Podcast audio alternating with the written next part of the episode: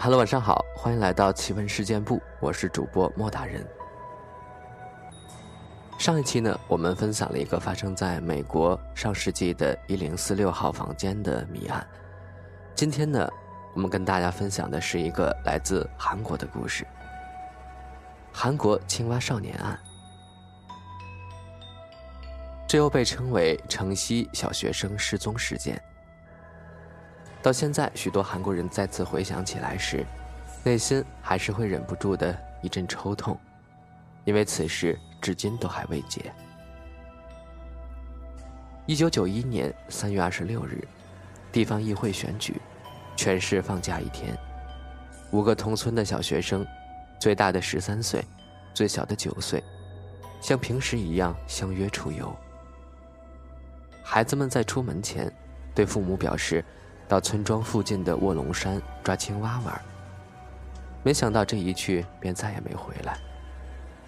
后来有目击者声称，当天在卧龙山附近见到过他们，这也是孩子们最后一次被记载的行踪。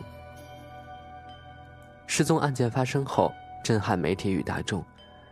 总统卢泰愚下令地毯式搜索，总共出动了三十一点八万警力，创下韩国。单一案件出动最多警力的记录。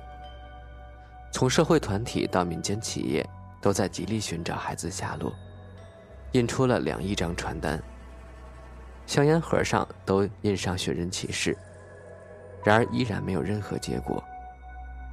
经过大半年的折腾，连父母都快要放弃了。其中一名父亲已经在漫长的搜寻和等待中去世了。一直到二零零二年九月二十五日，也就是失踪案件发生的十一年之后，警方接获一名先生报案，循线搜寻，果真在卧龙山发现了五个尸骨。诡异的是，尸体呈现上下叠放状，最上面的孩子身上还压着大石头，而且运动服两个袖口紧紧绑在一块儿，以一种奇怪的技法缠绕着。加上孩子身上出现钝器造成的骨折伤痕和枪伤，警方断定为蓄意杀人，并在捆绑后埋尸。另外，现场还发现了十多颗子弹头，有人猜测孩子们会不会是去附近的射击场捡弹头，而被军人意外打死。然而，因为时间过长，已经无法证实了。另外一个疑点是匿名的报案人。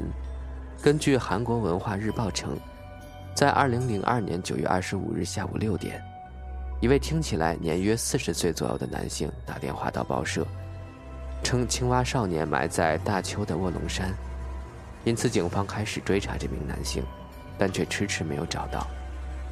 最后，警方推测，从头盖骨上多处伤痕来看，孩子们有可能遭受精神失常者或是偷猎者的杀害。然而，警方却一直没有找到确切的嫌疑人。直到今天，青蛙少年的凶手仍然逍遥法外，而且按照韩国法律，杀人案的诉讼时效为十五年，在二零零六年已经过了追诉期。这个故事还被翻拍成了电影，叫做《孩子们》，大家有空可以看一下。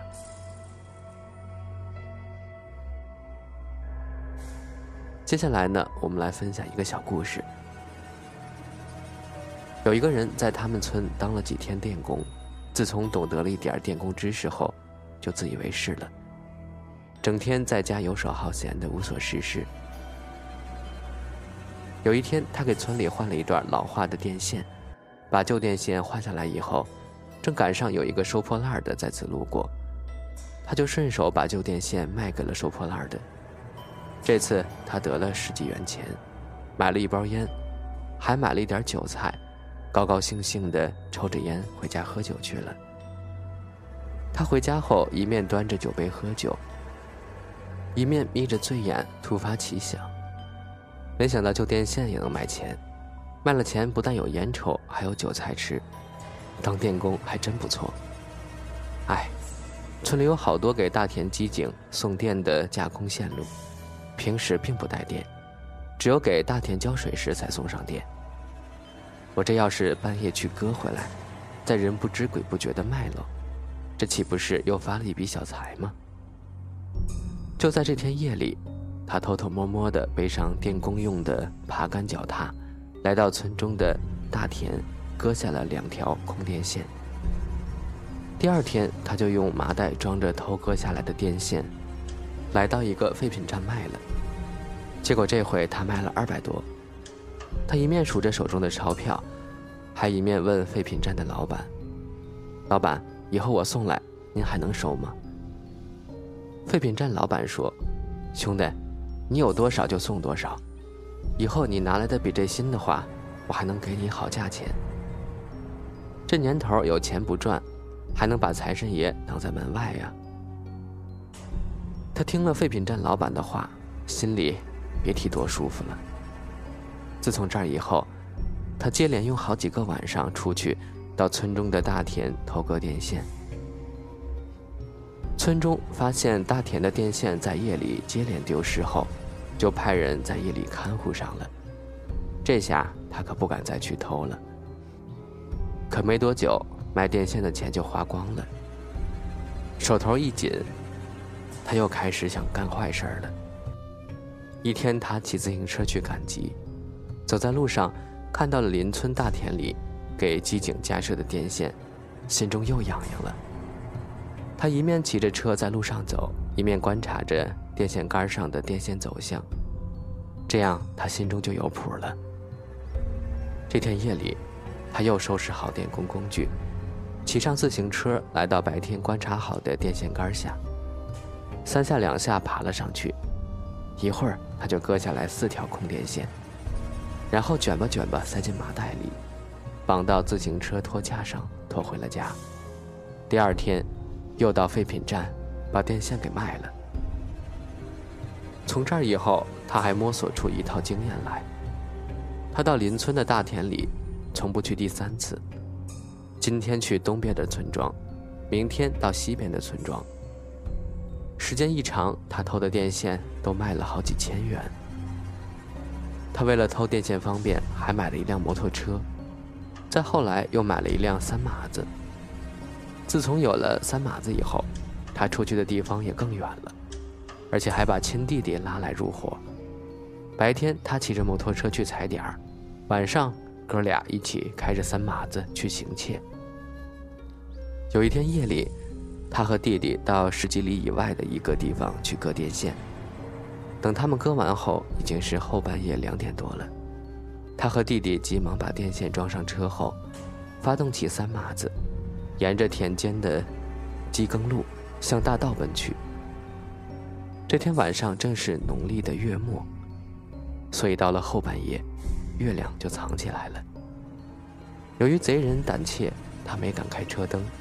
只凭着感觉，驾着三马子往前摸。他开呀开呀，走了好长时间的机耕路，也没有上大道。他眼前总觉得三马子是走在机耕路上的一颠一颠的。时间一长，他本想开下灯看看方向，可又怕被别人发现了，只好又硬着头皮往前开。直到东方的天空露出了鱼肚白。他才看清了路边的地貌，这一看可不要紧，吓得他差点把屎拉到裤子里。原来他开了小半夜的三马子，结果根本就没有离开过他们割电线的现场多远，而是围着一个路边的坟地绕圈圈呢。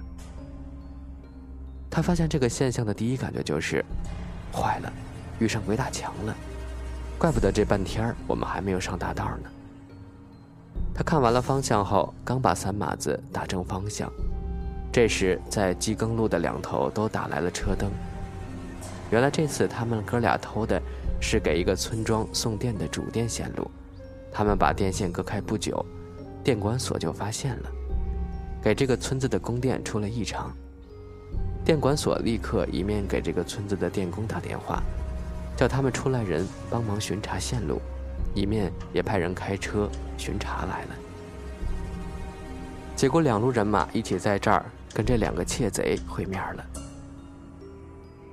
巡查人员一看三马子上成捆的电线，就把这两个盗割电线的窃贼人赃并获的抓个正着。